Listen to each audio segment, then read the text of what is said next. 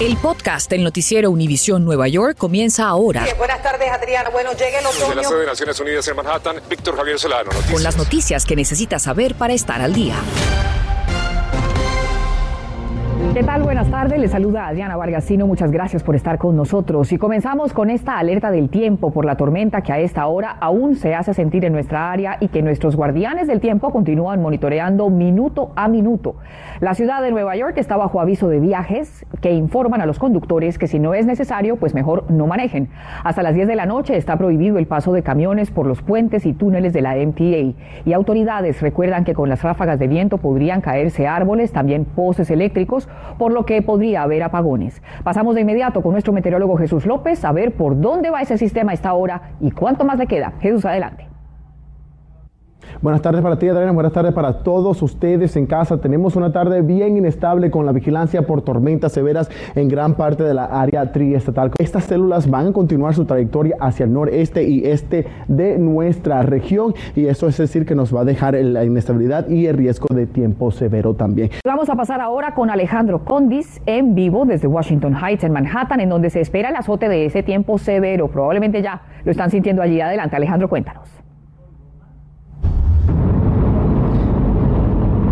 Adriana, en cuestión de minutos la situación ha comenzado a cambiar en Washington Heights. Te puedo decir que hace unos 15 minutos había un sol intenso en este lugar, pero como pueden ver, el cielo ha comenzado a tornarse bastante gris y el viento ha comenzado a arreciar.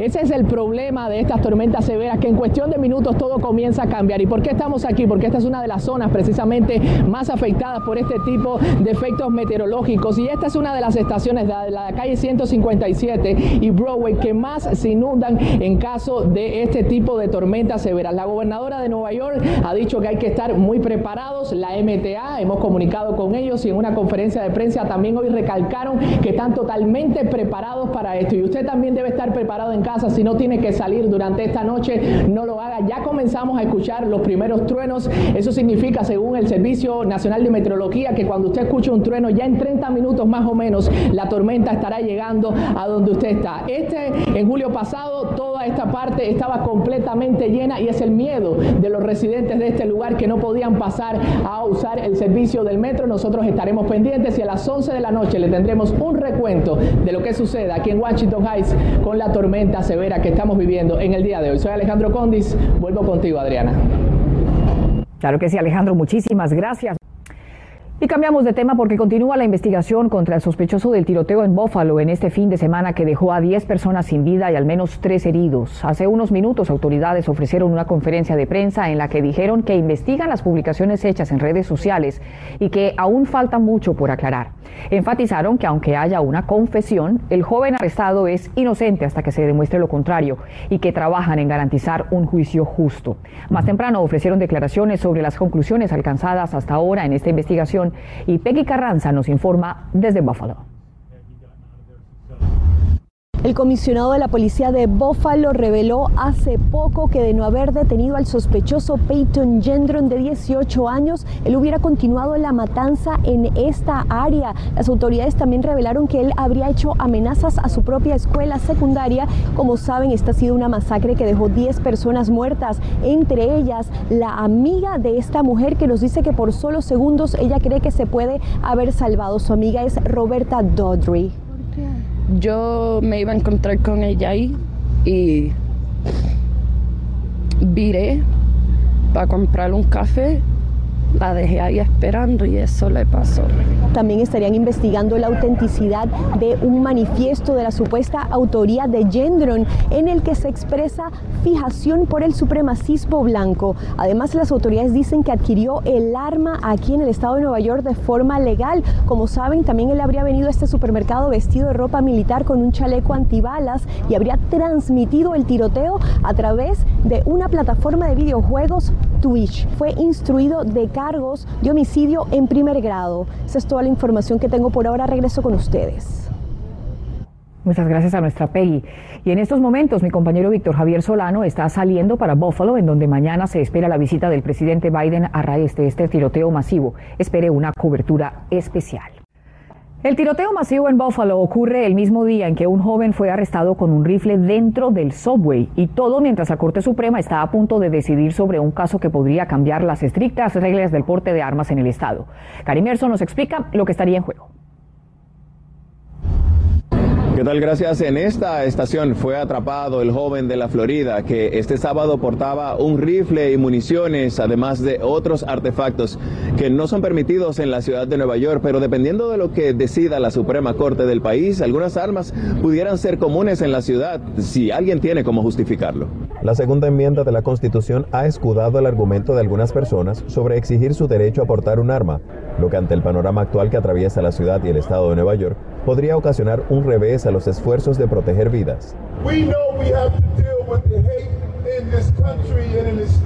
Sabemos lo que tenemos que hacer con el odio en este país y en el Estado, dijo Adams este domingo, condenando una vez más el odio que ha motivado a muchos pistoleros a cometer masacres. El conflicto radica en que, aunque en 43 estados exista el derecho, otros restringen el acceso en Nueva York usted necesita demostrar una causa justificada o una necesidad especial de protegerse para obtener una licencia.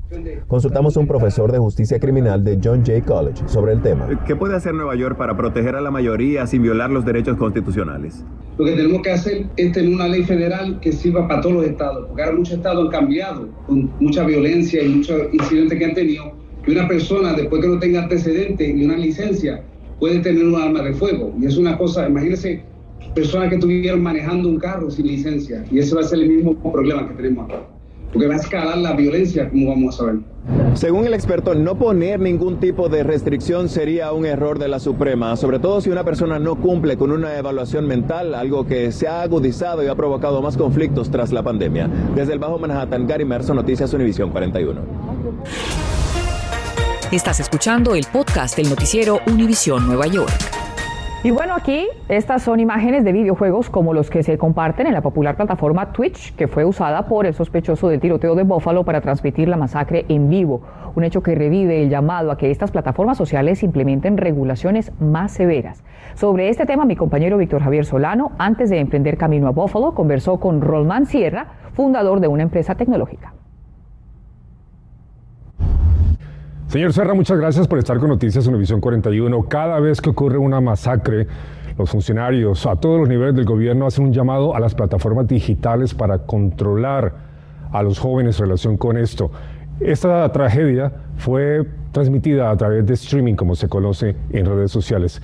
¿Qué controles hay? Desafortunadamente, este es un problema multifactorial, no es solamente de las plataformas, no es solamente del gobierno, también se involucra mucho a los padres. Creo que es importante que los padres también tomen un rol un poco más activo en saber exactamente qué están haciendo sus hijos en redes. Desafortunadamente para los padres ya no es opción decir las, la tecnología me rebasa, no sé de tecnología. En ese sentido, ¿qué deben hacer los padres para que sus hijos tengan esa supervisión muy sencillo, involucrarse más, aprender lo más básico de la tecnología, las redes sociales, qué plataforma se usa para qué, eh, los hashtags, qué conversaciones se están llevando en cada hashtag y saber exactamente en qué tipo de conversaciones están sus hijos. ¿Qué función están haciendo entonces las plataformas digitales? Esta plataforma como Twitch, donde se transmitió ese tiroteo por, este, por esta persona, es una plataforma que en realidad no es mala como tal, porque ahí se transmiten em,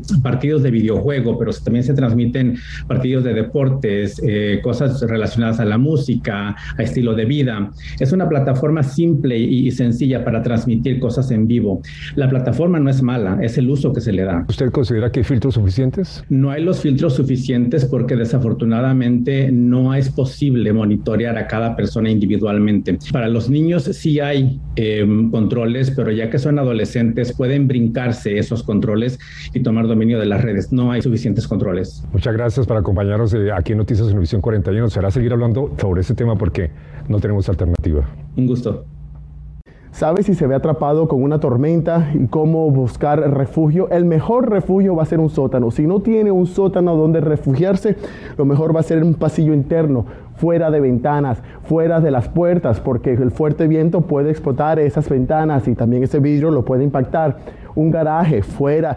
Lo que quiero decir es que no se mantenga en viéndolo por la ventana. Otro mejor armario, otro mejor lugar para esconderse viene siendo el armario o hasta en el baño donde no hay ningún tipo de ventanas. Y el sótano, por supuesto, si tiene un sótano, ese es el mejor lugar.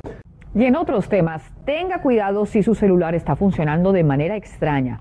Una nueva modalidad de estafa haría que los ladrones puedan tener acceso a su celular y a toda la información en el SIM que usted, si que se quiera, se dé cuenta. Nuestra Berenice Garrera habló con una víctima de este esquema de fraude y nos dice en qué consiste y cómo usted puede protegerse. Hola, ¿cómo están? Se trata del engaño que en inglés se conoce como SIM swapping. Es cuando le cambian esta pequeña tarjetita a su celular, se lo colocan a otro y los criminales pueden actuar como si fuera usted. Pero no se preocupe, aquí le digo cómo lo hacen y cómo prevenir caer en el engaño yo notaba que mi teléfono no estaba como funcionando muy bien. El celular de Ingrid comenzó a actuar erráticamente justo cuando la estaban robando, pero no fue hasta que fue a su banco que se dio cuenta. Cuando yo veo que un montón de plata está desaparecida, yo decía, ¿qué es esto? Oh my God, mis ahorros de toda la vida. Más de 87 mil dólares desaparecieron de su cuenta en dos transferencias en un abrir y cerrar de ojos. Horrible, horrible. No, no le desearía a nadie porque la verdad es algo que no esperaba nunca. Y lo más grave es que de esto hace dos meses y no logra recuperar su dinero.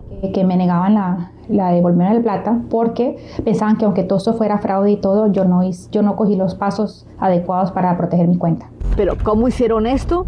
Primero, los criminales obtienen el número telefónico e información personal hackeando bases de datos o convenciendo a la víctima. Con esta información llaman o van a una compañía telefónica y piden que les den una nueva SIM card con la excusa de que perdieron su teléfono o se lo robaron. Con este cambio, ahora los criminales pueden usar su número telefónico en otro dispositivo como si fuera usted recibir llamadas y textos con los códigos de doble autenticación que dan bancos y compañías para accesar sus cuentas. Y así de fácil pueden robar todo su dinero realizando transferencias bancarias o pagos a través de aplicaciones. Hoy en día no, no tiene nada seguro. Ingrid sospecha que este robo de datos que tuvo su compañía telefónica el año pasado fue donde robaron su información. Fueron con un ID falso, que supuestamente era una licencia de manejo, que eran ellos, y T-Mobile simplemente les dio el SIM card. Al darle el SIM card, ya yo no tenía acceso al teléfono. Nosotros contactamos la compañía telefónica y su banco y de inmediato comenzaron a investigar. Sinceramente, estoy muy agradecida con ustedes. Se disculpaban conmigo. Citibank le devolvió el dinero a su cuenta de inmediato. El mismo martes que usted llamó, devolvieron la plata en la cuenta. Ingrid dice que volverá a los tiempos de antes. Sí, hoy en día tengo que hasta meter plata debajo del colchón, pero me toca porque pues ya no confío en ningún banco.